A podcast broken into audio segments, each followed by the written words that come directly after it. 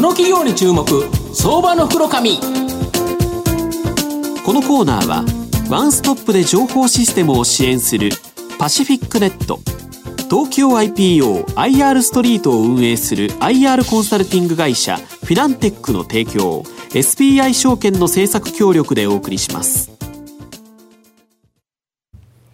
ここからは、相場の福の神、SBI 証券、客員マーケットアナリスト、藤本信一さんとともにお送りいたします。藤本さん、こんにちは。毎度、相場の福の神こと藤本でございます。今日7月25日土曜の牛の日ですよね。ああ、そうですね。うなぎの日ということで、株価の方もですね、ぜひうなぎ登りにですね、上昇していただきたいと思うんですが、はい、まあ、ここからあの、うなぎ登りの上昇期待できそうな銘柄をご紹介したいと思うんですが、今日はですね、証券コードが4662東証一部上場、放火システムズ代表取締役社長の森圭一さんにお越しいただいてます。森さん、よろしくお願いします。よろしくお願いします。よろしくお願いします。放火システムズは東証一部に上場してまして、現在株価1120円、売買単位100株ですから、まあ、11万円強で買えるという形になります。東京都品川区東五反田にですね、本社があり、これ自社ビルなんですけど、まあ、創立40周年を迎えるですね、独立系のシステムインテグレーターで、まあ、昨年ですね、東証一部に指定外になっているという企業です。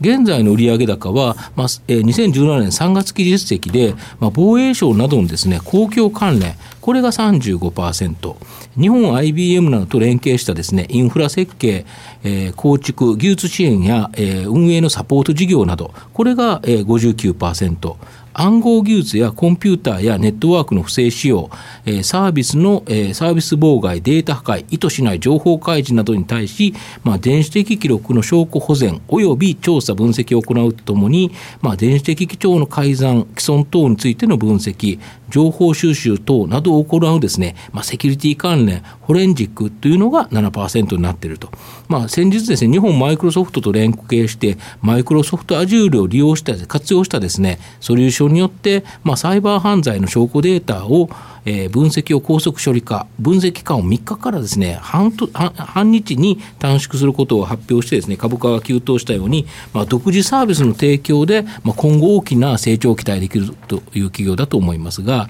あの森社長あの、御社の、えーと、現状のです、ね、収益基盤は、防衛省などの公共関連のシステム開発受託と、まあ、日本 IBM と連携したですねこのインフラ設計、技術支援、こういうサポート事業だと思うんですが、なんでこの収益基盤、こんなに安定してるんですかね。えっと、まずあの公共関連事業が NTT データさんのまあビジネスパートナーという形でやらせていただいていて、もう一つの IT サービスについては、主に日本 IBM さんのコアパートナーという形で、その日本有力の企業さんとの取引がですね、基盤になっていると、そして観光庁の仕事っていうのは、特にあの景気にあまり動向に左右されなくて、開発が続くと、また保守運用があって、さらに開発っていうところで、まあ、半永久的に続くっていうのがあって、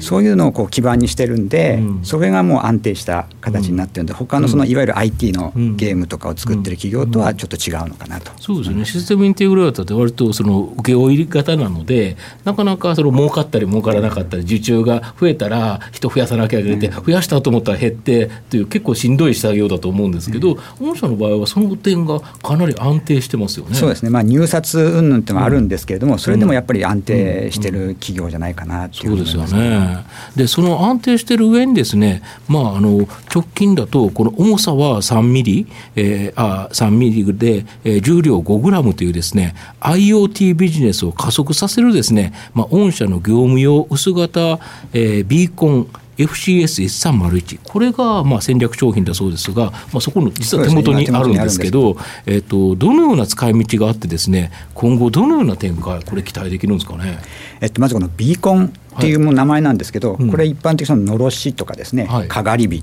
っていう意味があるんですけど、大体この位置とか、この情報を使った伝達手段というものなんですね。それで今よくスマホで Bluetooth ってありますけども、その Bluetooth というその信号の発信について、これとセットで使うっていうのが主な使い道ですね。で主に最初はその子供とかペットとかお年寄りにこのビーコンを持ってもらって、それを見守ると。まあ、5グラムですからちっちゃいですもんね、えーうん、でどっか行っちゃったとかそういうのが分かると、うん、でも実際こう使ってるのはイベントで特定の参加者にこう持ってもらって、その人がどこに今いるんだとか、そういうのが分かるとかですね。あとオフィス内で社員がどこに今いるんですかと、そういう特定の社員をこう在籍を見たりとか。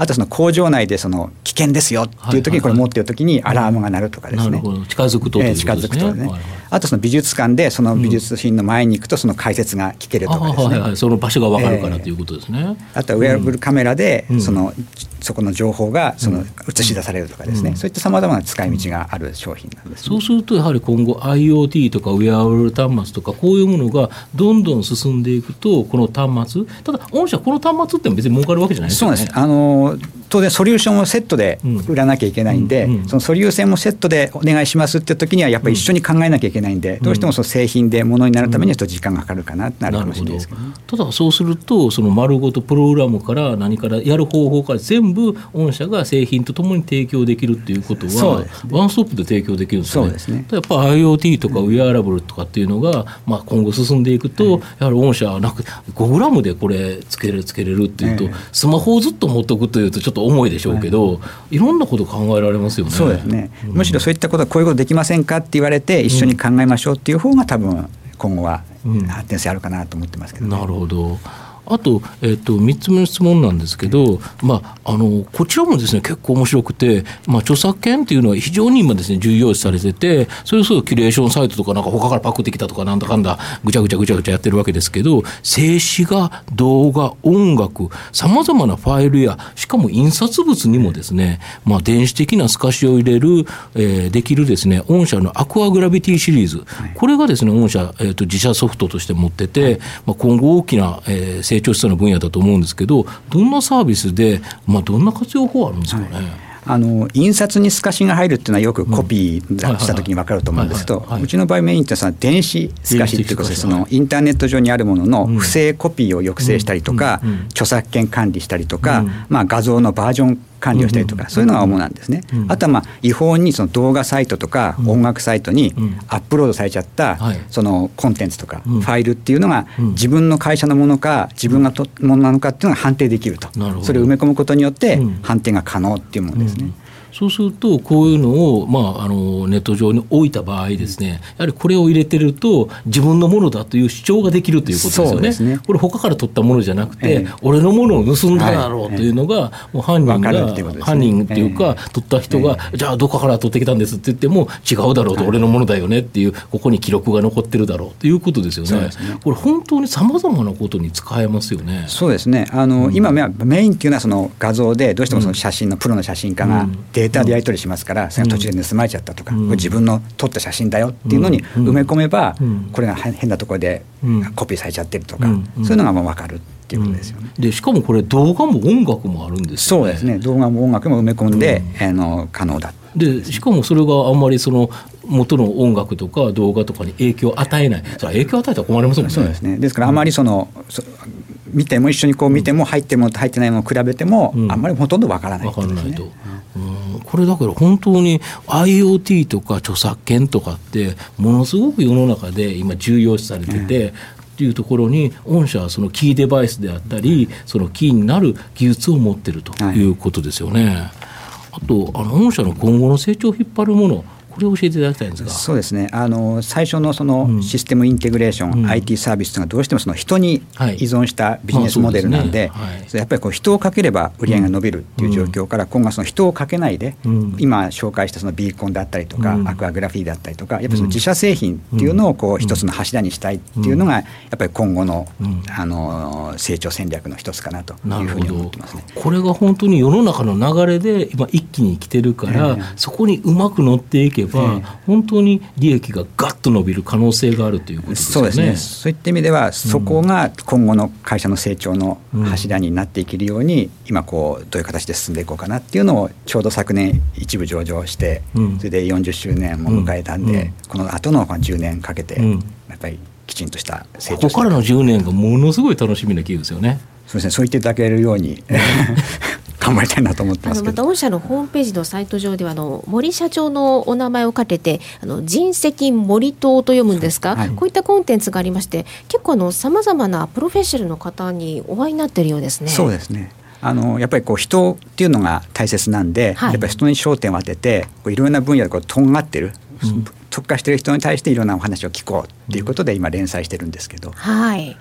まあ、全てこれ IoT というところで関わってきそうですものね。うんまあ、最後まとめさせていただきますと、えー、フォーカスシステムズは、えー、既存のですね、えー、公共関連や日本 IBM と連携したビジネス、これでですね、着実に収益を稼ぐキャッシュカウ、これを持ちながら、まあ、今後ですね、大きく成長が期待できる IoT や著作権保護の分野で、まあ、開発費用の初期費用、これはかかるんですけど、損益分岐点を超えちゃえばですね、まあ、利益率が一気に高まる独自製品、こちらに注力して、まあ、大きな利益成長が期待できる企業だと思います。まあ、IoT やセキュリティ、著作権法など、非常にですね、注目される分野での投資家のですね、人気を集めそうな成長企業だと思います。今日は証券コード4662東証一部上場フォーカスシステムズ代表取締役社長の森圭一さんにお越しいただきました。森さんどうもありがとうございました。ありがとうございました。藤本さん今日もありがとうございました。どうもありがとうございましたフィナンテックは企業の戦略的 IR をサポートします。国内最大の IR ポータルサイトである IR ストリートは、3万名以上の国内外の機関投資家を中心とした会員が登録しております。